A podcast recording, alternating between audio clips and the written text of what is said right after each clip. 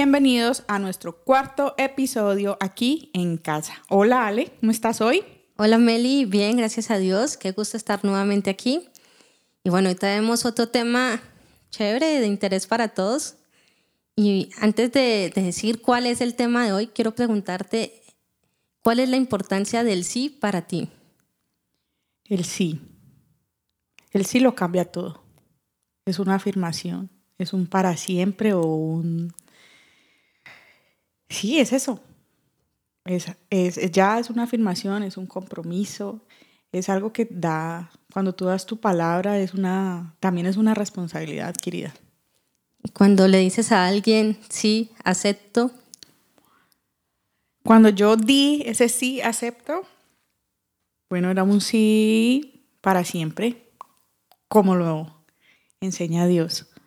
Ok, estamos hablando entonces de compromiso y bueno, nuestro tema para hoy es, adivinen, adivinen.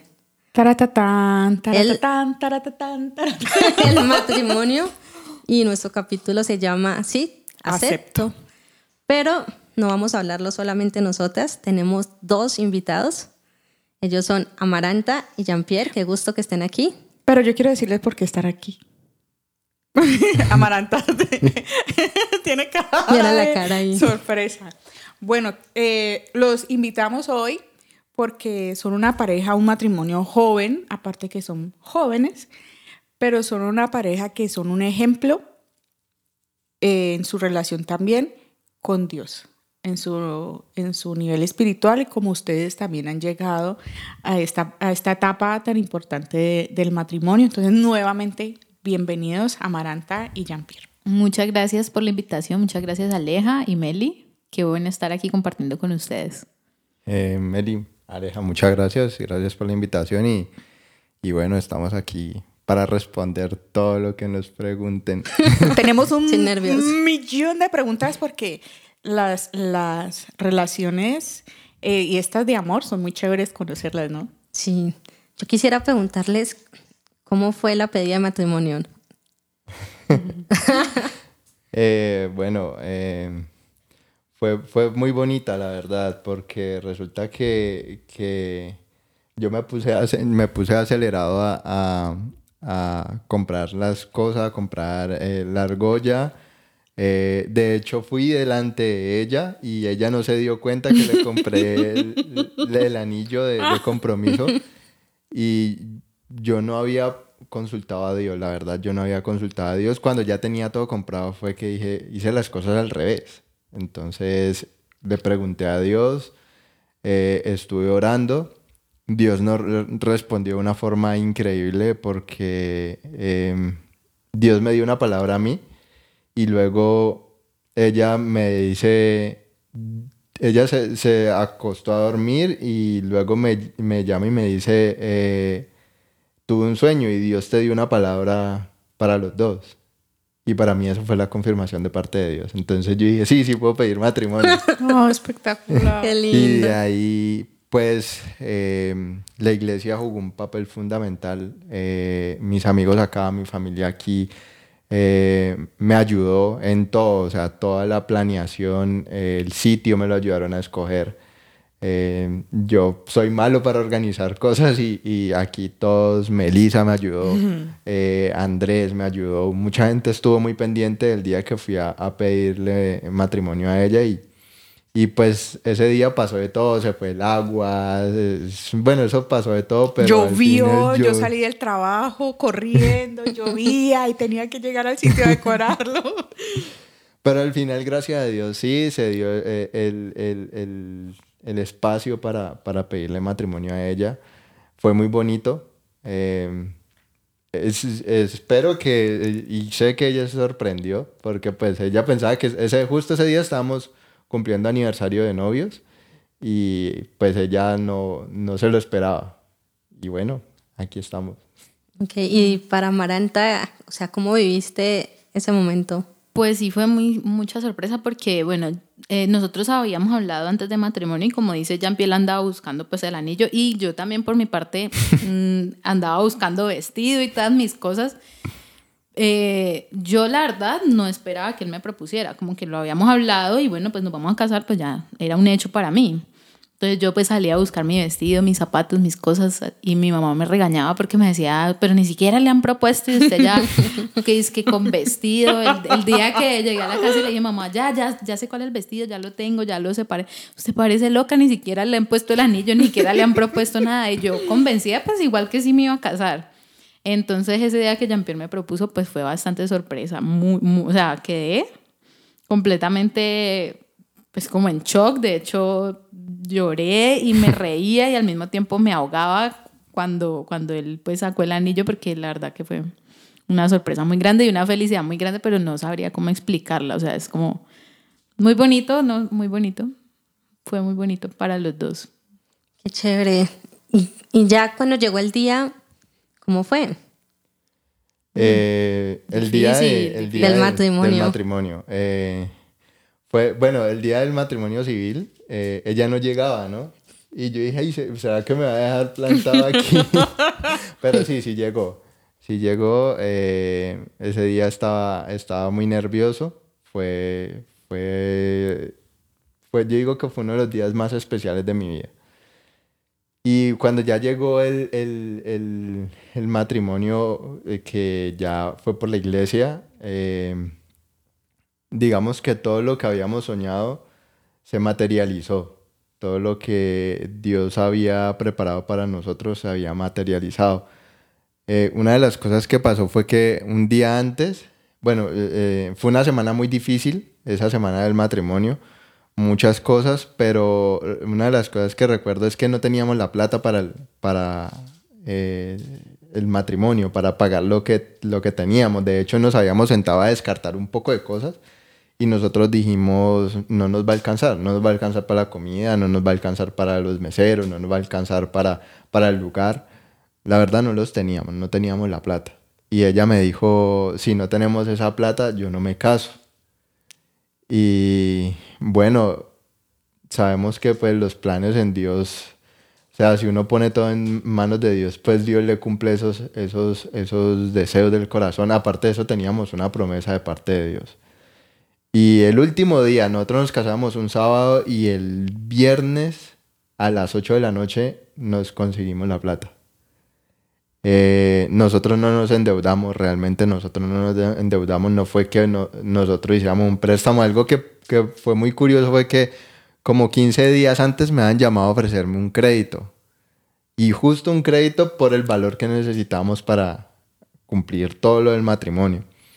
Eh, nosotros habíamos dicho, no, no, no nos vamos a meter en esa deuda, pero llegando, llegado ese día, nosotros, pues bueno, llamemos y llamamos a Bancolombia y no nos respondían, no mm. nos contestaban, no nos, no nos daban respuesta y nosotros, ¿qué vamos a hacer? Pero bueno, el día, el día viernes en la noche llegó el dinero y fue el dinero exacto. O sea, exacto, ella, incluso ella me había dicho, no nos va a alcanzar para, para la torta. Ella me dijo, cancele la torta. Y yo no, yo no voy a cancelar. Ella me había dicho cancele la torta y yo no, yo no, no la íbamos a cancelar varias cosas. Sí, vamos a cancelar muchas cosas. O sea, ya en últimas, yo dije, lo que pasa es que, a ver, para ponerlos en contexto, estábamos esperando una plata que me iba a llegar a mí, que era la plata con la que íbamos a terminar de pagar como las cosas que quedaban, pero esa plata no llegaba. O sea, me debían una plata y no me la pagaban y no me la pagaban, entonces claro, ahí nos descuadraron horrible. Pero entonces ya como que en últimas, ya viéndonos a un día, pues dijimos, bueno, pues toca eliminar lo que no alcanza y vamos a eliminar qué, la torta, las fotos, sí. bueno, como varias cosas, pero finalmente pues, bueno, a última hora como que se pudo acomodar todo. Eh, sí, y bueno, eh, ella me decía, cancele, cancele, y yo no. Eh, bueno, el hecho es que cuando empezó la, em, empezó la gente a venirnos a cobrar para las, cosas, las cosas del matrimonio, nosotros sacábamos plata y era como, como repartiendo plata a todo el mundo, o sea, nos sentíamos multimillonarios. ¿Y cuánto es? Y eso pasábamos plata y pasábamos. Y al final nosotros nos quedamos sorprendidos porque no, nosotros no tenemos, al otro día de nosotros habernos casado, no teníamos una sola deuda del matrimonio. Y ahí nos dimos cuenta de que eh, el respaldo de Dios era inminente, o sea, nosotros, o sea, espectacular, tanto así que nosotros íbamos en el taxi y es muy chistoso porque eh, eh, pues ella se cambió el, el, vestido tan grande y nos montamos en el taxi y el taxista nos pregunta de dónde vienen. Y nosotros no nos estábamos casando y andábamos con lo que nos quedaba de torta. un montón de torta. Un montón sí. de torta y, él, y, y, y, ella le dice, ¿quiere? Y, y él, bueno, me da un pedacito, pero un pedacito no. O sea, nosotros le dimos un pedazo grandísimo. A manos llenas, sí. no. Le dimos un pedazo grandísimo y pues una de las cosas ahí muy, muy bonitas de, de, de ese día. Qué chévere eso que cuentan, porque o sea, desde antes de casarse ya Dios los estaba respaldando y dándoles el apoyo ahí. Sí. ¿Y para ustedes qué significa el matrimonio? Pues a ver, el matrimonio es primero que todo pues como la formación de la institución más importante para Dios, la formación de, de del núcleo más importante también de la sociedad, ¿no? Que es la uh -huh. familia. El matrimonio es el comienzo de lo más hermoso que Dios nos da, que es la familia precisamente. Y también el matrimonio, como lo he, digamos, entendido en estos años que llevamos de casados, es un pacto con Dios, un pacto de amor con Dios, eh, antes incluso que, que, ser un pacto de amor entre los dos. Así lo, lo he visto y lo he vivido. Y creo que debería ser así. ¿Cuánto tiempo llevan ya ustedes casados? En julio cumplimos cinco años. El 2 de julio cumplimos cinco años de casados. O sea, cinco años y dos meses. Y dos meses. Ya llevan cinco años. ¿Cuáles han sido los principios dentro de su matrimonio? Bueno, seguir a Dios. Principalmente, siempre desde que nos casamos, eh, uno de los, de los principios que dijimos es siempre seguir a Dios. Nosotros como matrimonio tenemos que ser ejemplo y cumplir lo que de pronto nuestros padres no lo hicieron. Y de pronto para quienes estén escuchando y no nos conozcan, pues ambos venimos de familias disfuncionales. Eh, a ambos venimos de donde padres y se separaron. Y nosotros una de las cosas que vimos es que nosotros no íbamos a seguir los mismos pasos de nuestros padres, que nosotros queríamos construir algo nuevo y romper con, con todo eso que eh, nuestros padres habían hecho mal. Uh -huh. o sea, nosotros no queríamos pisar donde ellos, habían, donde ellos habían pisado y donde ellos habían equivocado. Y no con el fin de señalarlos, sino con el fin de aprender de, de esos de errores ellos. y de crecer. Y de que en algún momento cuando lleguemos a tener hijos, eh, ellos vean en nosotros un ejemplo. Vean en nosotros... Eh, que Jesús está en nosotros y que ellos simplemente tengan que tomar la decisión de decir yo quiero seguir a Jesús porque Jesús ha estado toda, toda la vida en, en la vida de mis padres. Uh -huh. Y eso es uno de los principios o el mayor principio que nosotros queremos tener en nuestro matrimonio. Y es súper importante por lo que mencionas porque, por ejemplo, eh, las estadísticas hoy en día dicen que ya el matrimonio no, y muchas personas han elegido como, o sea, el matrimonio lo ven de una manera negativa, por decirlo así, y ya no hay como la expectativa o, o, o, lo ven como ese cuento de hadas para nosotras las mujeres, como que, no, es que usted creció viéndose todas las películas de Disney y todavía entonces crees en el matrimonio. Entonces, ustedes que son muy jóvenes y ya llevan cinco años, ¿qué les pueden decir a estas personas que aún no se han casado? Y cómo ver el matrimonio aún después de todas estas estadísticas, porque nosotros somos de ese porcentaje, de ese otro 50% que dijo sí, uh -huh. que creyó. Y creo que primeramente es creerle a Dios para dar este paso. ¿Ustedes qué podrían decirles a, a alguien que aún no se ha casado? Por ejemplo, Aleja. pues mira que desde que, desde que yo me casé y digamos en, en mis círculos sociales antiguos o incluso nuevos, eh, cuando la gente se entera que yo soy casada se sorprende mucho. ¿sí? Hasta ahora que pues considero que ya no soy tan joven, pues tengo 31 años, me parece una edad normal para estar casada. Igual la gente se sorprende como que, ¿cómo, cómo así que estás casada? ¿Pero por qué te casaste? ¿Y a qué edad te casaste? No, que a los 26 y les parece como, como sí, como, como raro, les parece inusual y aparte les parece eh, un poco como, como malo, ¿no? ¿no? Yo no sé por qué motivo, pero he notado que cuando uno habla de matrimonio, la gente responde casi siempre una frase que es como que no, yo todavía no me voy a casar, quiero seguir disfrutando la vida. Mm, ¿Sí? ah, ¿Eso sí. qué quiere decir? Que inmediatamente asocian el matrimonio con dejar de disfrutar la vida o con algo malo. Y eso me parece bastante particular y bastante también dañino, incluso para las mismas relaciones, que muchas veces hay relaciones que son buenas, son relaciones constructivas donde sí hay amor, pero hay un terror y un rechazo total a tomar la decisión de constituirse y de, y de ¿cómo, cómo sería? Como sí, como de, de tener ese compromiso. Pienso yo que es un temor al compromiso, pero sobre todo y digamos a mayor profundidad pienso que es como desconocimiento de lo que es el amor. Y en esa medida que se desconoce lo que es el amor, también se deja de creer en el amor y de apostarle al amor. Entonces pienso que digamos esta época, este tiempo en el que vivimos es un tiempo donde se nos enseña el individualismo, el egoísmo, a estar bien nosotros, a las mujeres, entonces somos fuertes y no dependemos de nadie y no necesitamos de nadie.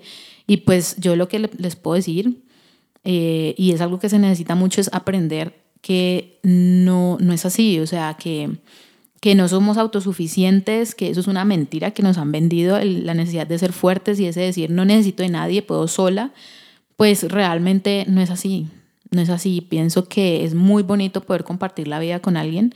Es muy bonito comprometerse porque en el momento que uno se compromete empieza a vivir no solo en las cosas buenas, sino también en los retos que implica. ¿Sí? Y, y tener, digamos, una unión libre o un noviazgo donde se convive, de alguna manera es una puerta abierta para irse cuando las cosas no estén funcionando. Y pienso que ese es realmente el atractivo que tiene el no casarse. Exacto, es un atractivo, pero algo que yo les digo a, a- a amigas, a personitas que yo veo en estas situaciones, que hoy es un novio o una novia y mañana es otro, es que tú no eres un boceto. Tiene que haber un amor propio también, porque con yo no soy un boceto para, o, o no soy algo para ensayar, no soy un objeto con el que si hoy te sirvo bien y si mañana no, entonces no. Es algo que en el matrimonio no se ve porque el matrimonio es ya un compromiso y yo ya sé que eres tú esa persona y para saber que eres tú, yo tuve que hacer un proceso, eh, tuve que pedir una dirección de parte de, de Dios y lo hacemos con la bendición de Dios, porque si no, pues son, son otras, esos son los matrimonios, pienso yo, que están en la otra estadística del divorcio, como los vimos ahora en la pandemia, que no se soportaban por estar encerrados todo el tiempo. Eh, yo- para mí no fue mi caso. Eh, No, para nada. O sea, yo, yo veía eso en la televisión, en las noticias y decía, ¿pero por qué? o sea, ¿por qué les pasa eso? Para mí, el tiempo, en este caso de pandemia, fue chévere disfrutar a mi esposo, eh, estar en la casa, hacer cosas para la casa, eh, proyectos dentro del hogar, bueno, muchas cosas. Entonces, como que... yo- Lo que pasa también es que, digamos, en los matrimonios, eh, algo que es muy raro, no sé si estoy en lo correcto, pero yo veo un poco que hay desconocimiento de lo que es el amor. ¿sí? Entonces muchos matrimonios empiezan con una idea falsa de lo que es el amor y en el camino se pegan una estrellada terrible que los lleva a tomar una de dos, de dos decisiones o de dos caminos. Una, pues el divorcio, o la otra, eh, un, un acuerdo en donde continúan conviviendo mm, por conveniencia mutua, ¿sí? para no llevar a cabo un divorcio. Y se convierte ya no en un matrimonio, sino en soportar, en soportarnos y en resistir en una apariencia. y en mantener una apariencia social, porque de pronto hay hijos, porque hay una empresa. Pero yo, yo estoy casi segura de que esto es por desconocimiento de lo que es el amor. Y, y desconocer el amor, pues es desconocer a Dios. Definitivamente una cosa no se puede desligar de la otra. Sí, total. Sí, también es como desconocer también lo que es el matrimonio, porque un matrimonio es un compromiso, es una responsabilidad que, como dicen, es para toda la vida y hay que saberlo asumir. Ustedes, por ejemplo, ¿cómo asumen los momentos difíciles? ¿Cómo los afrontan? ¿Cómo los llevan? Eh, bueno, pues, o sea, eso digamos que a veces uno no se sienta a planear y decir, bueno, Este momento difícil va a llegar. sí, espera. Sí lo hemos hablado, o sea, sí, sí uno se siente y dice probablemente pueda que suceda como pueda que no. Pero eh, digamos que eso se va construyendo, se va, se va, se va dando esa fortaleza a lo largo de, de- de los años y la confianza que se va construyendo. Porque eso es otra cosa que, que sucede en el matrimonio, la confianza se va construyendo poco a poco. Porque a pesar de que uno diga, uno, no, yo llevo 10, 20 años de novio y me caso con esta persona, hay mucha confianza, sí. Pero eso es una, en el noviazgo es una cosa, en el matrimonio es otra cosa. Sí, eh, cuando noso- nosotros llevábamos un año de novios y al año yo le propuse a ella matrimonio y de ahí es como si hubiera sido borrón y cuenta nueva y arrancamos algo nuevo, porque era totalmente diferente. Y lo que decía ahora mi esposa es que eh, se tiene como esa idea e- errónea, ¿no? Entonces eh, arrancamos y era como conocernos, eh, primero conocernos en el- que estamos habitando el mismo espacio, porque antes cada uno vivía en su, en, en su casa de formas diferentes y ahora habitamos. Incluso una, una anécdota ahí es que ella una vez se asustó cuando se despertó y me vio ahí. Entonces, eh, ya uno empieza como a ganar esa confianza, empieza a conocerse y cuando empiezan a llegar, muchas veces esos, esas dificultades llegan en momentos que uno no lo espera. Entonces llegó y uno eh, toca resolver, como sea, resolvamos. Hay que resolver y, sa- y sacar adelante. Eh, muchas veces eh, estas dificultades nos, nos, eh, nos desestabilizaron. Ninguno de los dos sabíamos qué hacer. Ninguno de los dos sabíamos qué decisión tomar. Pero eh, lo importante es en esto siempre poner a Dios en primer lugar. Aunque no sabíamos, digamos que no sabíamos qué dirección tomar, sabíamos que había algo que hacer y era ir a la presencia de Dios. Y hay una, una palabra que nosotros pusimos en, nuestro, eh, en la tarjeta de invitación y que la tenemos en- en muy en cuenta, es que dos son mejor que uno. Y pasa, nos pasa mucho esto, ¿no? De que a veces, eh, digamos, emocionalmente, alguno de los dos está mal, pero el otro está bien. Y entonces el otro le recuerda lo que Dios nos ha dicho. Entonces cuando uno está en el piso, el otro le da la mano para levantarlo y poder avanzar. Entonces cuando llegan estas dificultades, Dios siempre, siempre permite eso. Y otra cosa que dice esa palabra es que cordón de tres dobleces no se rompe fácilmente. Cuando los dos estamos mal, Dios entra de alguna Así manera es. y salva el, el- el día de una forma increíble. Entonces, cuando vienen esas dificultades, uno, o sea, ya al principio era como que, ¿qué vamos a hacer? Pero ahora ya como que con los años que han pasado, nosotros decimos, sabemos que tenemos a Dios y que Dios no nos va a dejar. Dios nos va a dar la salida. Como sea, Dios nos va a dar la salida. Nos va a enseñar cómo hacerlo. Entonces, pues ya hasta ahorita, hasta nosotros a veces como que no nos preocupemos. Tratemos de no decir, pues no, pues me voy a acostar a dormir porque Dios lo va a resolver. No, pero sí como que hay una tranquilidad en medio de, esa, de, esa, de ese estrés y de esa presión, pero hay una tranquilidad. Uno dice, esto no va a durar toda la vida, esto va a cambiar. Eso se va a transformar. Mira, aquí Aleja mencionó algo que es bastante importante y es eh, el desconocimiento del amor, pero también el desconocimiento de lo que es el matrimonio. Eh, particularmente para nosotros y yo creo que para muchas parejas de aquí de la iglesia, plenitud, eh, es muy importante el proceso de prematrimonial, porque ahí eh, como que uno alcanza a entender o a ver o a conocer las etapas que en un matrimonio se vive. O sea, que todos los matrimonios las viven, pero que muchos matrimonios no las conocen. Yo siento que sí nos ayudó mucho como previamente saber a lo que nos íbamos a enfrentar un poco. Por ejemplo, arrancar un matrimonio y saber que la primera etapa, que es la de los dos primeros años, es una etapa difícil donde uno literalmente se estrella contra las expectativas que uno tenía y le toca salir adelante de alguna manera con esas expectativas rotas en el piso y saber que esto va a ser diferente a lo que yo esperaba, pues definitivamente me da a mí como herramientas y me da fuerza para también eh, afrontarlo, ¿no? ¿no? No me coge pues de sorpresa. Eso por un lado. Por otro lado, pienso también que nos ha servido mucho el altar familiar.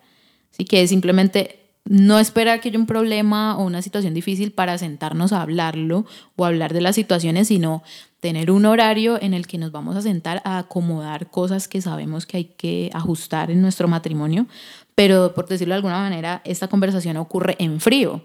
No estamos esperando a que ocurra el momento difícil o que haya un problema una discusión para hablar las cosas, sino que nos adelantamos a los hechos y tratamos de ajustarnos en nuestros caracteres y en las dificultades pues, eh, cotidianas que hayan. Ok, ¿y cuál ha sido como ese, ese momento donde, donde se ha presentado algo, verdad, difícil y de pronto... Momento crítico. Sí, que los dos como que de pronto, no sé, no han sabido qué hacer o siempre es Dios el que está guiándolos. Uy, pues hace poquito tuvimos un, en, a finales del 2020, noviembre, tuvimos una situación demasiado difícil con la empresa que nos atropelló y nos dejó en todos los sentidos desbaratados, destruidos como económicamente, emocionalmente, o sea, fue demasiado duro, o sea, yo sinceramente pienso que esa fue la prueba, ¿cierto? Sí, una de las cosas que me pasó era, bueno, realmente yo soy, soy una persona que eh, tiene varias dificultades al tomar decisiones, postergo mucho eh, en la toma de decisiones. Y bueno, había sucedido algo muy, muy incómodo, una situación bastante compleja. Y una de las cosas que yo tenía era mucho miedo qué iba a pensar ella, que de pronto me, me, me fuera a, a, atacar, me fuera a señalar, me fuera a juzgar. Pero eh, pasó algo muy bonito y fue que cuando yo hablé con ella, eh, que eh, ella, de alguna manera, ella ya sabía y, dicen por ahí pues que las mujeres tienen un sentido más que los hombres, ella ya sabía, ella ya me lo había dicho, va, va a pasar tal cosa. De hecho, ella había tenido un sueño y de alguna manera, cuando ya nos sentamos a hacer, a hacer como un análisis de todo lo que había pasado, dijimos, Dios nos había hablado también de esto. Pero bueno, volviendo a la historia, es que ella... Eh, cuando yo tenía ese miedo y yo voy donde ella y le digo, sucedió tal cosa, ella inmediatamente no, no atacó, no señaló, no, no me juzgó, sino que por el contrario, ella me, me arropó, me abrazó. Y yo sentí, o sea, como que... El apoyo en ella. El apoyo y el apoyo de ella, pero más que todo el apoyo de Dios. O sea, sentí como, como si Dios me hubiera dicho, está bien, cometiste un error, pero no pasa nada, lo podemos solucionar inmediatamente, o sea, yo estaba emocionalmente desbaratado, estaba decaído y yo dije, aquí esto va a ser el acabose y, y cuando yo hablé con ella va a ser fuerte. Pero no, o sea, fue totalmente, o sea, la expectativa. Yo dije, ¿y esto por qué? O sea, no era lo que yo esperaba, no era la respuesta que yo esperaba. Pero yo dije, realmente aquí Dios entró y abrazó este, este espacio, abrazó este momento y, y, y y fue como si yo recargara fuerzas, tomara fuerzas y, dijera, voy a continuar con más fuerza y voy a corregir esos errores. Lo que pasa también es que fue muy difícil, ¿no? O sea, fue tan, tan difícil el momento que como que ambos dijimos, si no nos ponemos de acuerdo, o sea, si no dejamos la rabia, la ira, el desespero a un lado y nos sentamos con inteligencia a decidir qué hacer juntos, o sea, nos lleva, nos lleva. Entonces como que pudimos, mm, pudimos como aceptar ese momento, en el, porque hay momentos en el que el Señor permite eh, que uno sea movido, o sea, que toda tu estabilidad sea movida, que todas tus, tus seguridades sean retiradas y, y pues también está como con qué actitud nosotros como matrimonio vamos a aceptar que ese era un momento donde el Señor nos quería enseñar cosas nuevas, corregirnos, disciplinarnos, que aprendiéramos eh, nuevas formas de acercarnos a Él en medio de una dificultad tan dura. Entonces, pienso que tuvimos éxito en, no, no sé, como en, en esa actitud de recibir lo que Dios quisiera para nosotros en ese momento. Y hay la sabiduría que Dios te ha dado a ti como esposa, Amaranta, porque has permitido que sea Dios en ti también, obrando, y, pienso que como esposa, desde la parte femenina, el Señor nos tiene que tenemos que pedirle más bien al Señor esa sabiduría para guiar, porque somos nosotras el, el cuello de, que sostiene la cabeza del hogar, que es el esposo. Y nosotras somos ese pilar súper importante allí. Entonces, pues yo no conocía la historia, pero ahora que tú la cuentas, yo puedo ver cómo, cómo fuiste sabia en ese momento eh, de abrazar a tu esposo y decirle, aquí estoy. Porque lo vemos en historias, por ejemplo, en la Biblia, cuando Job estaba en su situación difícil, ella le dijo, maldiga a su Dios y muérase. Y es también esa parte donde nosotros tenemos que ver en el matrimonio con quién sufrir, porque como lo, lo, están exponiendo ustedes, no todo es color de rosa, no todo es me levanto divina todos los días a tu lado y abrazado. No, uno tiene momentos difíciles y hay que escoger con quién sufrir, porque no con todas las personas podemos, en las buenas, todos, pero en estos momentos de, de una situación como esta o de una enfermedad, uno debe escoger esa persona. Sí, sí, sí. Con quién sufrir y bueno, ser sabias. Mira que después de esa situación, después de haber pasado esa situación tan compleja, porque fue bastante compleja, fue emocionalmente fue muy, muy difícil para ambos. Eh, fue como si, como si uno fuera en un barco pasando una tormenta y uno ve ese cielo oscuro y y el barco se sacude muy fuerte o cuando uno va, bueno, no lo pongamos en un barco, cuando uno sale aquí en Cali y se sueltan nuevos aguaceros tan horribles y uno arranca y uno dice, bueno, voy a, voy a poner el ejemplo en moto, que uno dice, me tocó lavarme y uno se pega la lavada, pero aquí pongo el ejemplo aquí en Cali porque aquí cambiamos de clima tan rápido, entonces es como, como de un momento a otro estar lloviendo y, y, y te salga el sol, porque después de eso eh, fue como si Dios hubiera dicho, escampó, ya todo está bien. Llegó la calma. Llegó la calma, pero fue como si ahora, ese, en ese momento nos atropelló como la tormenta, pero luego fue como si nos atropellara la, la bendición de Dios. O sea, fue como que empezaron a venir cosas buenas y cosas buenas y cosas buenas. Y nosotros decíamos, Dios mío, o sea, todo lo que, todo lo que ha pasado, o sea, después era necesario que nosotros viviéramos esa situación para aprender para aprender de muchas cosas, pero también aprender a ser uno. Porque, como les decía ahorita, ella en ese momento me, me arropó, me brindó la mano y en ese momento fue como, o sea, fue como un cambio. Yo creo que eh, eh, en ese momento nuestro matrimonio tomó otra dirección, tomó otro sentido. Y desde desde ese momento nosotros decimos, necesitamos a Dios y necesitamos siempre estar enfocados siempre estar enfocados, porque, o sea, ahí fue como, como un cambio radical de, de, toda nuestra vida, eh, y tanto individual, pero también en, pareja. O sea, fue un, un clic completamente brutal, porque ahí vimos, mejor dicho, estamos viendo aún cosas nuevas de parte de Dios. Y eso es súper importante, como esas victorias en pareja son lo que hacen como que el matrimonio se fortalezca. Yo pienso que definitivamente a partir de esa situación, como, como dice Jampi, em, digamos como que vencimos, vencimos esa situación tan dura y somos otras personas y nuestro matrimonio es otro matrimonio. Pasamos a un siguiente nivel que el Señor nos permitió pues hacerlo. Y de todas, lo como dice Jampi, como que nos empezaron a llegar un montón de regalos de parte de Dios y bendiciones en nuestra, en nuestra familia.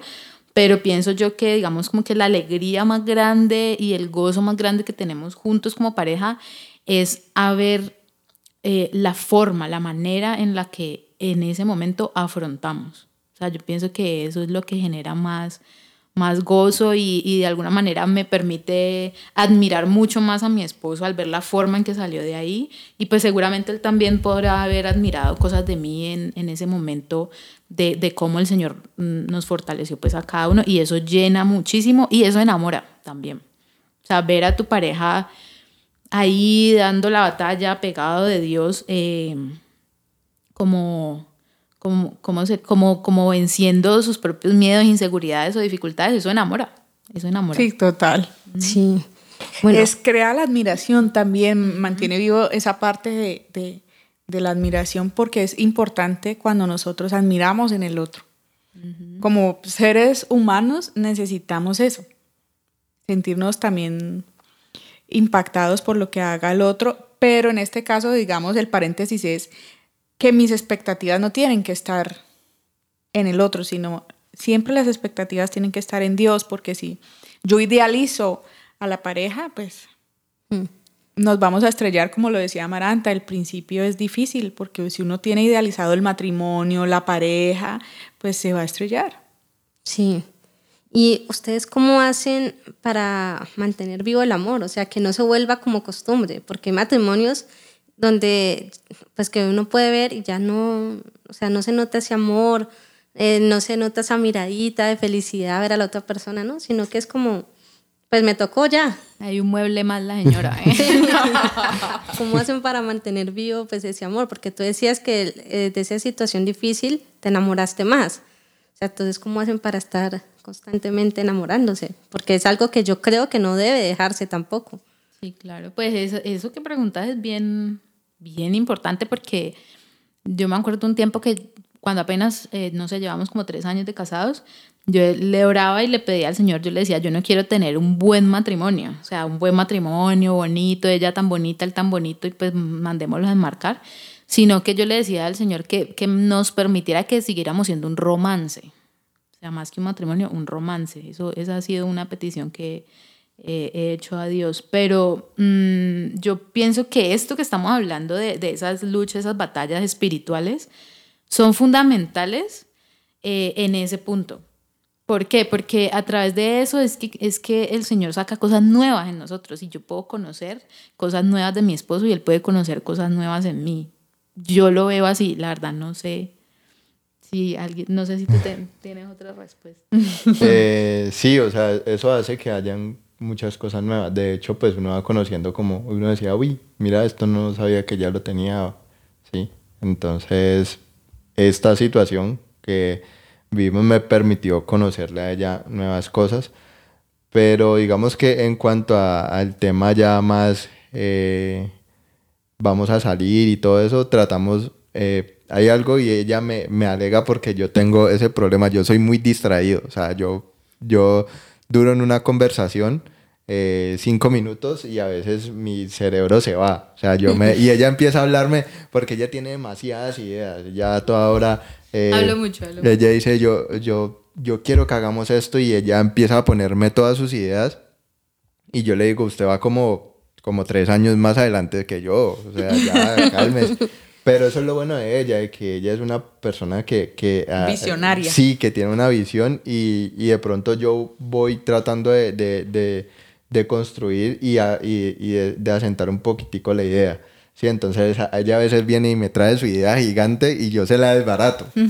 Pero eso nos ha servido porque eh, digamos que así vamos dando oriente hacia lo que nosotros realmente queremos. Tú eres mi polvo a ti. Sí, entonces yo le digo, espere, cálmese, espere, sí, suavecito.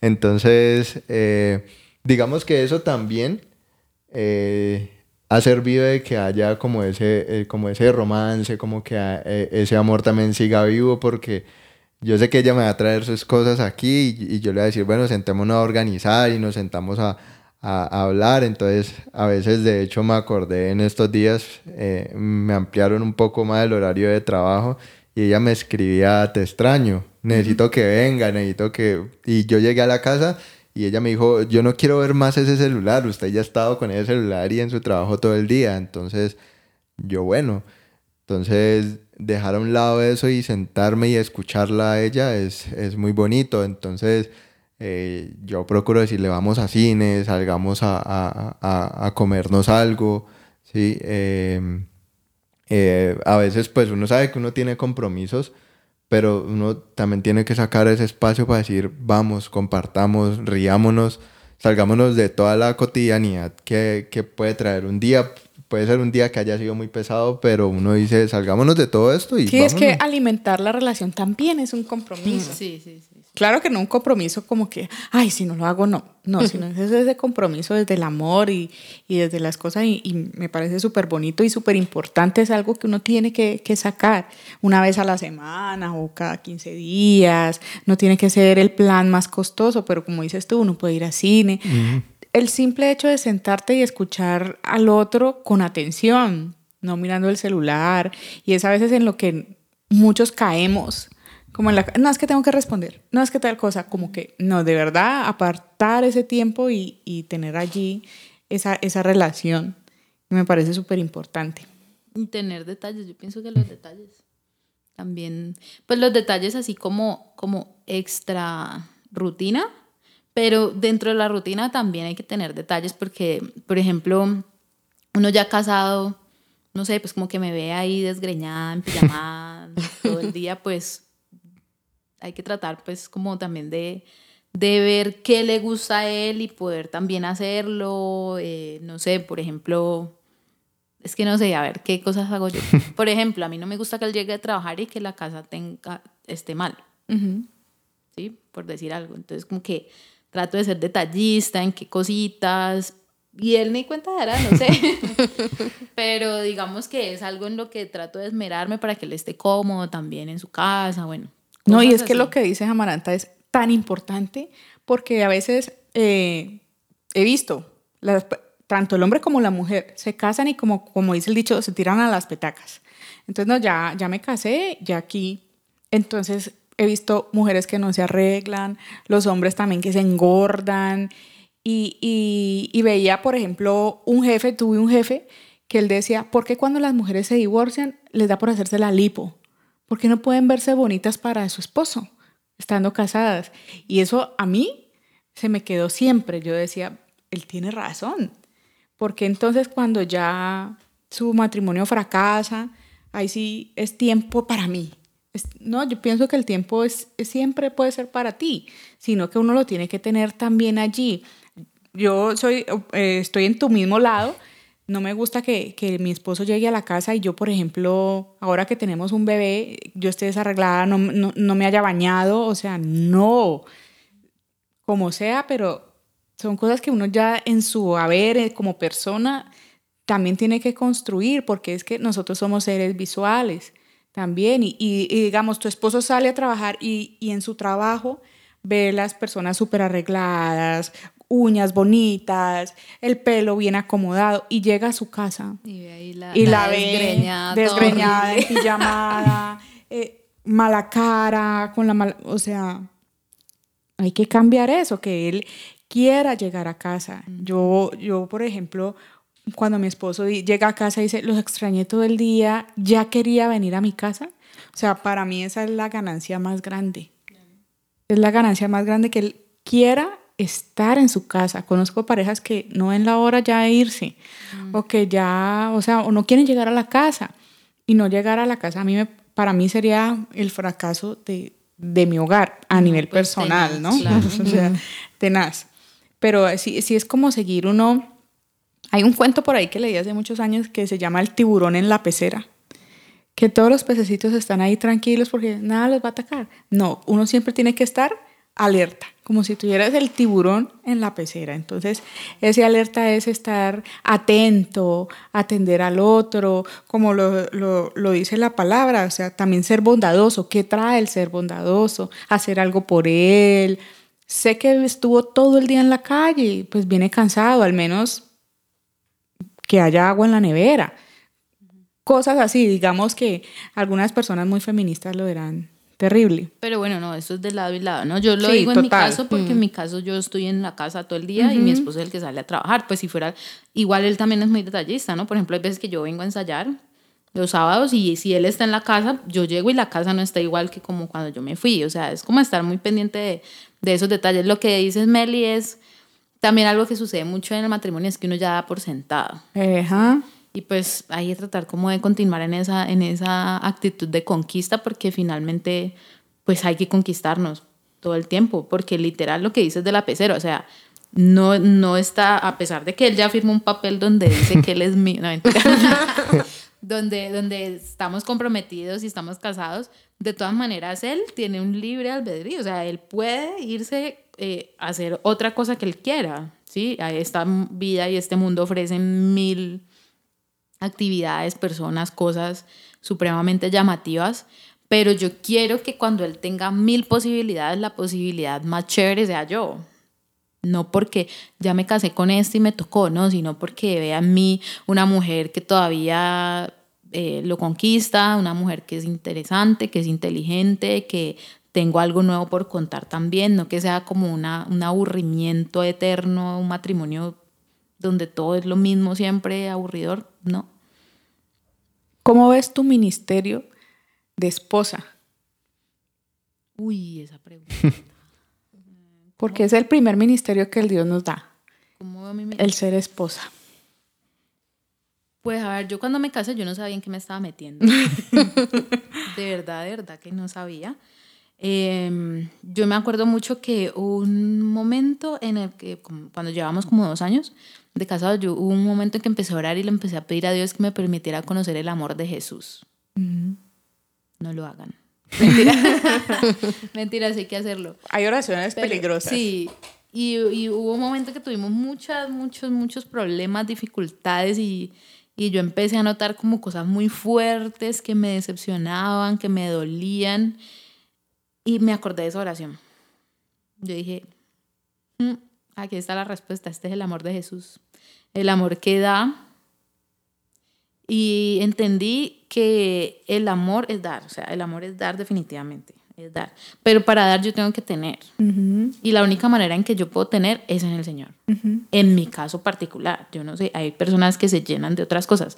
Yo me lleno en la presencia de Dios. Si yo no me lleno en la presencia de Dios, yo no voy a tener que dar. ¿Sí? Para mi esposo, para amarlo, para, para construir mi casa, no voy a tener que dar. Y cuando uno no tiene que dar, uno empieza a pedir. Y uno empieza a reclamar. Y uno empieza a, A exigir. a exigir algo que la otra persona no te puede dar y no te la puede dar no porque se- esté esa persona No porque no quiera. imposi- imposibilitada, porque no quiera, porque sea malo, porque no me ama, no, simplemente no me puede dar nada porque lo que yo necesito solo lo da Dios. Entonces, en el momento en el que yo, yo me alejé de Dios, empecé a exigir, empecé a hacer reclamos, ahí ya empieza un mal ambiente que, que se va convirtiendo en un resentimiento. Y yo no sé si ustedes han visto que las divorciadas, por lo general las mujeres, empiezan a hablar de, de cosas que, que revelan un resentimiento. No, y unos folios. Resulta que el día 3 de 1991 me hizo tal. Sí, sí, sí. Yo, yo digo, eso lo he visto mucho. Y yo les digo, hay que soltar. O sea, si perdonaste, porque cuando llega el momento de la situación, sacan todo el folio. Y es algo que, no, o sea, es una pelea interminable. Sí, no, y es muy raro, por ejemplo, mujeres que se llevan de pronto, no sé, 30 años, ¿no? Es que yo le dediqué 30 años, es que yo le di, yo le hice, yo le no sé qué.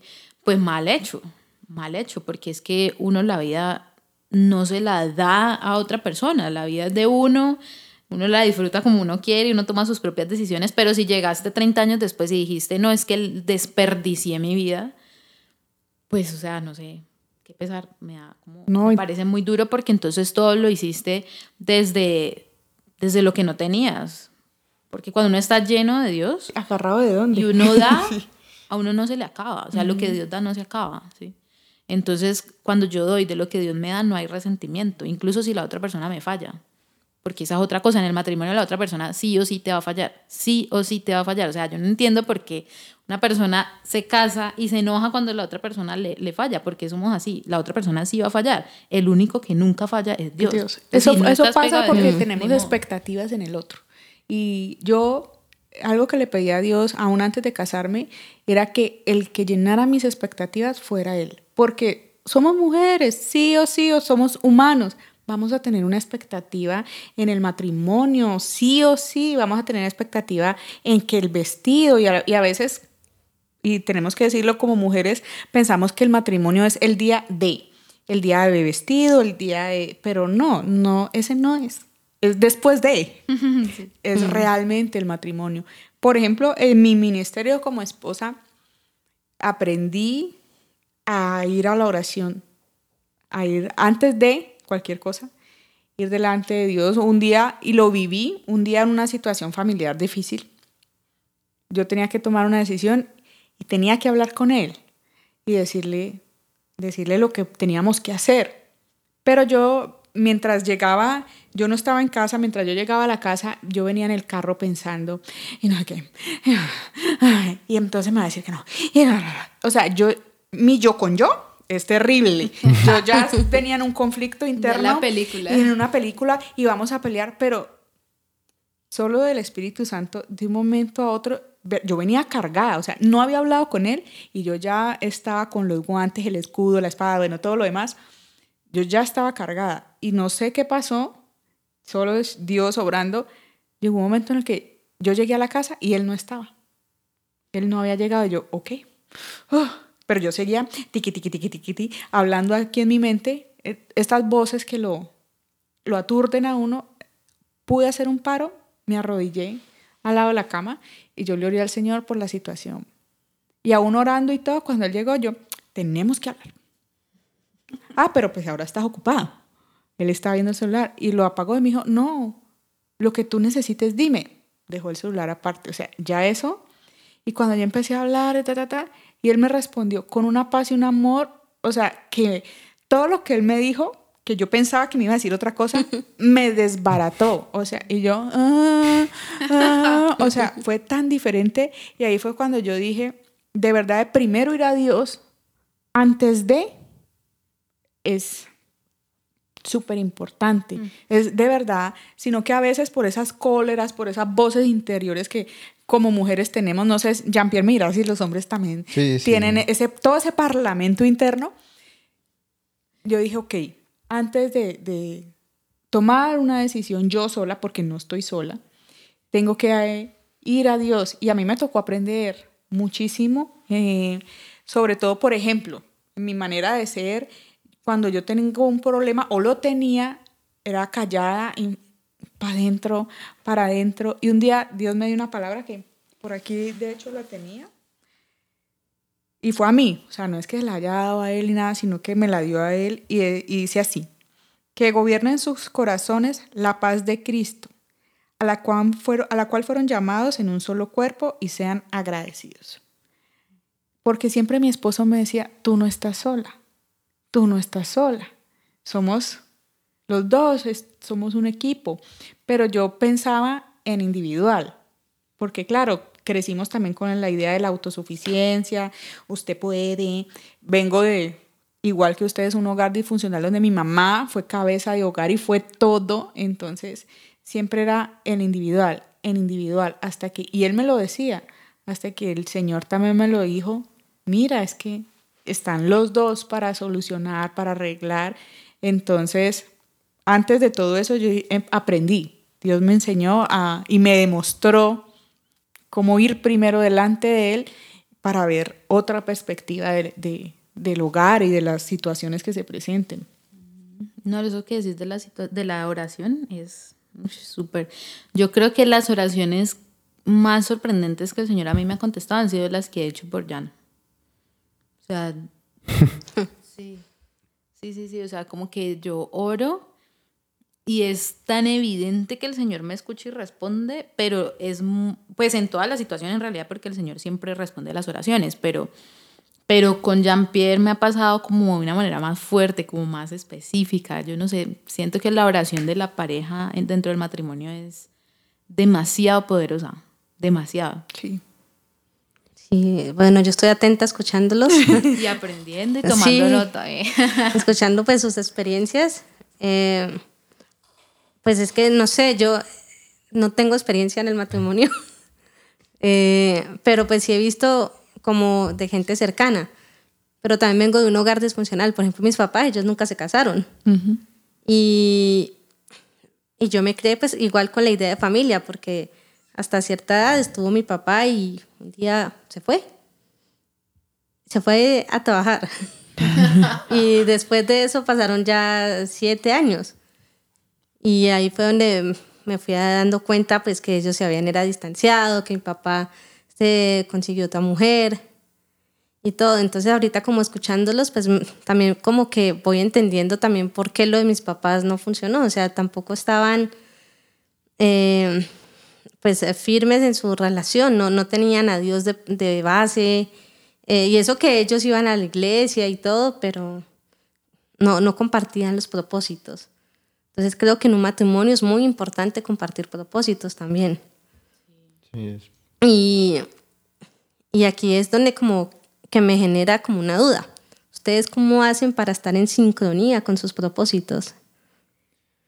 Bueno, eh, para, para, responder esa, esa pregunta, recuerdo que cuando yo cuando le propuse matrimonio, días después de haberle propuesto matrimonio, ella, eh, eh, justo esos días estaba como en, como en un evento de, de, flauta, a ella le gusta mucho la flauta traversa, y y ella quería viajar, ella que, quería, yo quiero estudiar, de hecho todavía quiere estudiar y, y, bueno, ya, ya se graduó, pero quiere seguir estudiando. Y me decía, yo quiero ir a, a, viajar y quiero ir a seguir estudiando. Y yo le dije, justo fuera de la iglesia, le dije, em, todavía no nos hemos casado, podemos a, aplazar. aplazar o cancelar el pacto que hicimos. y, y tú vas y estudias y viajas y cada quien sigue por su lado. Bien pueda. Bien pueda. Se quería escabullir, pero no lo dejé. La respuesta de ella fue, no, yo me quiero casar. Yo le dije, bueno, pero le dije, ¿estás segura? Y ella me dijo, sí, yo estoy segura. Entonces, eh, bueno, han pasado los años y el sueño todavía sigue, porque una cosa dice, no, cuando yo me caso, pues esos sueños hay que enterrarlos y hay que dejarlos allá. E incluso cuando se tienen hijos, ¿no? Se tienen hijos, no, escondámoslos porque ya no se pueden... No, y una cosa que nosotros hemos hablado de eso, que nosotros, cuando eh, nosotros no podemos esconder los sueños, yo ella una vez le dije, no cautericemos los sueños, porque si Dios nos dio unos sueños, son para materializarlos no los, no los, no los cautericemos. Entonces, eh, ella terminó sus estudios, ahora ella quiere hacer una maestría y quiere que viajemos. Y ahora nosotros ya, después de haber pasado toda esta etapa, nosotros nos enfocamos en, en ese, en ese viaje, nosotros queremos hacer un viaje. Y nosotros, a pesar de que ella quiere estudiar, yo, yo también quiero estudiar, pero el nivel de ella de estudio es una cosa impresionante. O sea, esta mujer estudia todo el día. Estudia y ella está trabajando y estudiando a la misma vez. Ella ve algo y ella dice, yo quiero aprender más cosas. Es muy inquieta. Entonces ella se pasa todo el día en eso y yo le admiro mucho eso a ella. Y, ese, y ella tiene sus, sus propósitos y yo tengo los míos.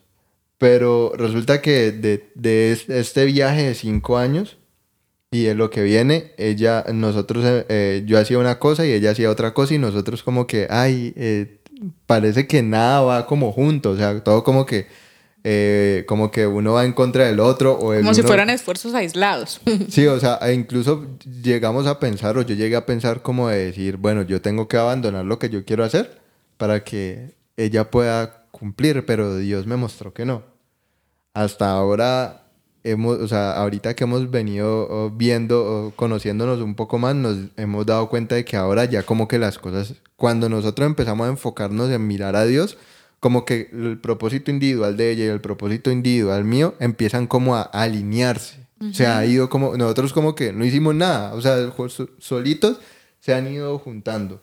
Y nosotros pues impresionados porque, y ella vuelve otra vez el, tema de que íbamos a hacer esto y, vamos, y yo sí, pero calma, vamos a ir suavecito.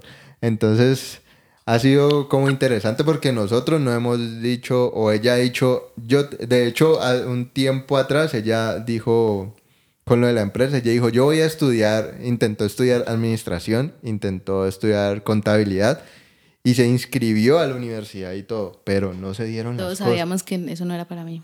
No se dieron las cosas. Y resulta que ahora hemos venido trabajando, en, ella trabaja en sus proyectos individuales y yo en los míos, pero solitos, o sea, no, no ella no ha dicho, no, yo voy a estudiar eso porque vos estás haciendo esto, o yo he dicho, yo tengo que estudiar eso para, porque para yo estoy haciendo tal cosa, no.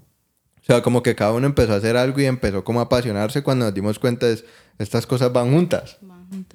Pero mira que eh, es un aprender también a ceder. O sea, yo pienso que ahorita pues como que todo se nos está cuadrando, pero en un principio era mucho ceder, ¿no? Por ejemplo, con lo de la empresa, yo nunca quise la empresa, nunca quise que él la tuviera, pero pues yo le dije a él, si él la quiere, si vos la querés y, y, y estás seguro que querés eso, pues yo te apoyo completamente. Pues al punto que yo dije, pues yo administro, no sé qué, pues, como que ahí me lo tragué con, con dificultad. Y asimismo él también se ha tragado con dificultad cosas mías, pero siempre como que estamos eh, en pos del otro, no siempre vamos a estar de acuerdo en todo, Pero, Ojo, pero también es eso es importante lo que ella está diciendo. No siempre vamos a estar de acuerdo en todo, porque también somos personas libres de decidir. Entonces, pero es importante cómo alineamos esos propósitos y cómo nos cedemos y nos ponemos de acuerdo. En una relación de pareja siempre, siempre va a pasar, pero entonces, ¿cómo llegamos a un equilibrio? ¿Cómo Dios obra en sabiduría tanto en, en la pareja para que ese propósito podamos ser felices todos? Y lo que tú dices no es morir a, sino ceder a- en algún momento para que, digamos, eh, mi esposo a veces lo hace eh, ahorita con los horarios, él me dice, bueno, entonces, ¿cómo nos organizamos? Entonces yo voy a estar medio tiempo y, y tú el otro medio tiempo, ¿cómo nos turnos? O sea, está uno en la comunicación, que es una base súper importante en cualquier relación, también humana, hablándolo humanamente, es comunicarse, de, de esa comunicación aser- asertiva, de listo, planeémoslo, pongamos sobre la mesa qué cosa podemos adelantar juntos, porque a, mí personalmente, pues ya porque estoy casada, pienso que, que la vida en pareja es espectacular, no, no tengo queja alguna y, y sé que antes se cumplen más cosas, en- como lo que tú dices, los dos apoyándose, uno llega mucho más lejos. Y yo sé que para ustedes también Dios va a tener muchas cosas grandes y van a, van a llegar mucho más lejos y, y Él los va a sorprender como lo ha hecho desde el comienzo y lo seguirá haciendo.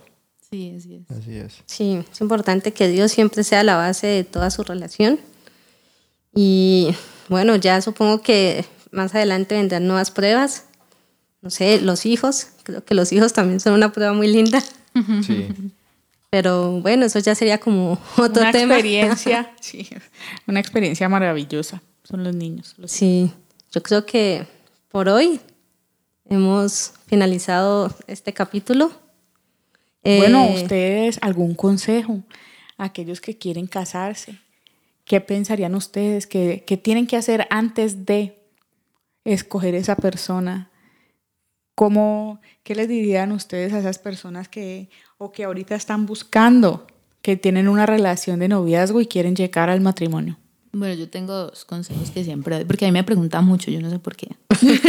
no sé por en serio, no sé por qué, como que, ay, te casaste, ¿cómo hiciste? No sé qué. Bueno, número uno, si se va a casar, fíjese muy bien y mire a esa persona, piense qué tanto usted está dispuesto a dar por esa persona, porque el matrimonio es dar. Eh, si esa persona para usted vale la pena, eh, muchas ocasiones en las que va a tener que morir a usted mismo, ceder, tragar saliva, eh, negarse cosas a usted mismo por dárselas a esa persona. Entonces mire a esa persona y si esa persona vale la pena todo eso, entonces ahí sí, pregúntele a Dios si se puede casar. Número dos, un matrimonio me parece que es una experiencia que, aparte de ser súper hermosa, también es difícil, no es fácil, no es fácil todo el tiempo, no es fácil. Tiene situaciones muy duras. Em, no las viva sin Dios, porque sin Dios pienso que es soportar y resistir en el tiempo y eso no es vida. Así que si está casado, si está pensando en casarse o si es un sueño que tiene, eh, piense que el motor y lo que va a dar vida a ese matrimonio para que no se vuelva una cosa supremamente imposible es Dios. No hay otra, y suena cliché y todo, pero así es, no hay otra forma. Otra forma es simplemente resistir. Esos dos consejos yo doy. Jean-Pierre, ¿qué consejos da? Eh, bueno, yo diría que a veces uno, pues de hombre, a veces el, eh, el hombre, y bueno, no sé si se puede decir, pero a decir, la gente o los hombres piensan mucho en el área sexual, ¿no? Que casarse es, digamos, poder tener sexo eh, libre. Con permiso. Con permiso, sí. eh, o, lo, o digamos que lo hacen para, para, eh, para decir, bueno, ya puedo y desahogarse y bueno, y todo esto.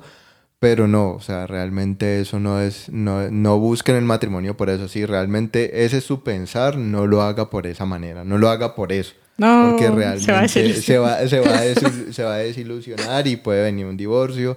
O si de pronto dice, no, es que esta mujer es, se, se casan por, lo, por la apariencia física, es también eh, un error muy, muy grande porque la gente viene y, y, vea, obvio, ve a su novia porque llega maquillada, porque llega lo más de linda y no la, ve, no la ha visto cuando se despierta.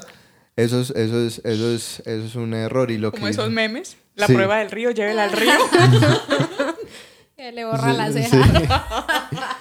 Ese, eso de que eh, eh, de, de fijarse en eso, no. Yo creería que una de las cosas a mirar de un hombre es la relación de la mujer con Dios. Eh, yo diría para tanto para los cristianos, para los no cristianos, es mire cómo es la relación de, una mujer con Dios. Porque si una mujer le teme a Dios, usted eh, tiene la felicidad asegurada por el resto de su vida al lado de la mujer que va a tener al lado.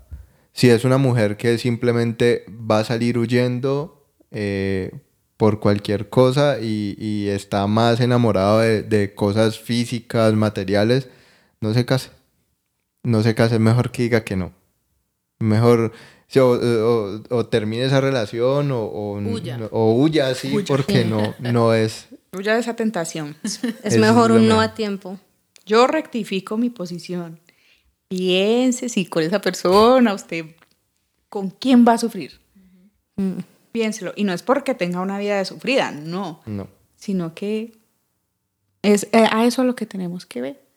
¿En qué momento vamos a estar con él o con ella? Sí podemos decir que el matrimonio no es de dos, es de tres. Sí. Tercero es Dios, siempre va a estar, es la base sólida. Es importante la comunicación, escucharse, aceptarse, entenderse y siempre los dos tomarse el tiempo de también de pasarlo con Dios, de orar, de antes de hacer algo, comentarle a Él, que Él sea el que el que los guíe, los oriente.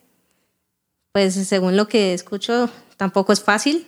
Van a haber muchos peros, pero si están firmes y, y se conquistan diariamente, porque es algo importante de hacer, es una relación que sí va a ser para siempre. Sí. Y van a vivir con el compromiso también que lo amerita. Y bueno, Ale, yo quiero decirte algo a ti, y es que, que todavía no estás casada, es que ores por ese esposo. Adiós que se lo expongas porque al Señor le encantan los detalles. A él le gusta que uno le den detalles. Entonces, exponle ese esposo que tú quieres. No sé, alto, bajito, flaquito. Tanto física como emocionalmente, pero primeramente que él tenga sus ojos en Dios, que comparta ese amor tuyo por, por, por servir también al Señor y que, ellos, y que tengan esa unidad primeramente en Dios y Él te va a dar esa persona que, te va a llenar más que de, que no va a cumplir tus expectativas, te lo digo, no las va a cumplir porque el único que las puede cumplir Dios, pero sí va a acompañarte en el camino, va a ser ese, esa persona ideal que te va a complementar. Nosotros no es que no vengamos incompletos, pero Él va a ayudarte a engranar muchas cosas en tu vida, no solo a nivel emocional, sino más proyectos profesionales, proyectos de todo tipo que vayan a venir y, retos que como pareja vayan a tener. Entonces, pídele a Dios desde ahora que esa persona que llegue y venga con, con toda su bendición, porque Él la va a llegar a manos llenas.